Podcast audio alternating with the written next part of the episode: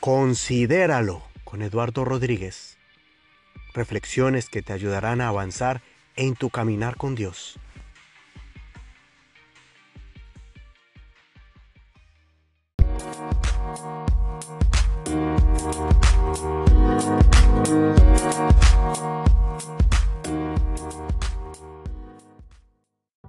Ahora hay una palabra de moda que es trending en inglés o significa tendencias en español y es hacer todo lo que se pone de moda, cualquier cosa, sea una acción o tal vez lo tradicional que es la moda, peinados y vestidos y ropa y hasta cierto punto es natural y normal, pero el, el problema es cuando se lleva al extremo y cuando se practican o se hacen cosas simplemente porque están de tendencia en el momento.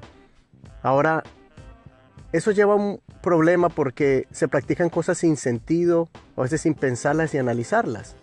Hemos visto jóvenes que hacen retos que ponen en peligro sus vidas y o en su afán de vivir una apariencia, como por ejemplo personas que han muerto por tomarse fotos con su celular de manera obsesiva.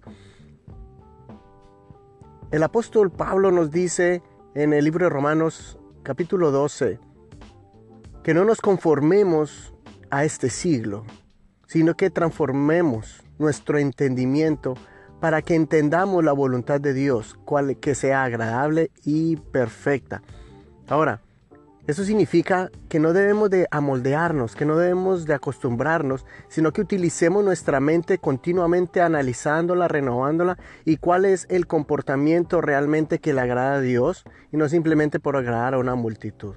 Sí, vamos a vivir una vida vamos a vivir una vida contemporánea, vamos a ir a la avanzada, pero siempre haciendo la diferencia y sabiendo lo que estamos haciendo, si realmente conviene o no nos conviene, agrada a Dios o no agrada a Dios. Renueva tu entendimiento, analízate y si es algo que es algo que no le agrada a Dios, entonces no importa si tienes que ser diferente y no seguir la tendencia del momento.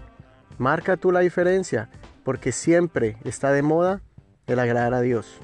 Siempre está de moda hacer la diferencia.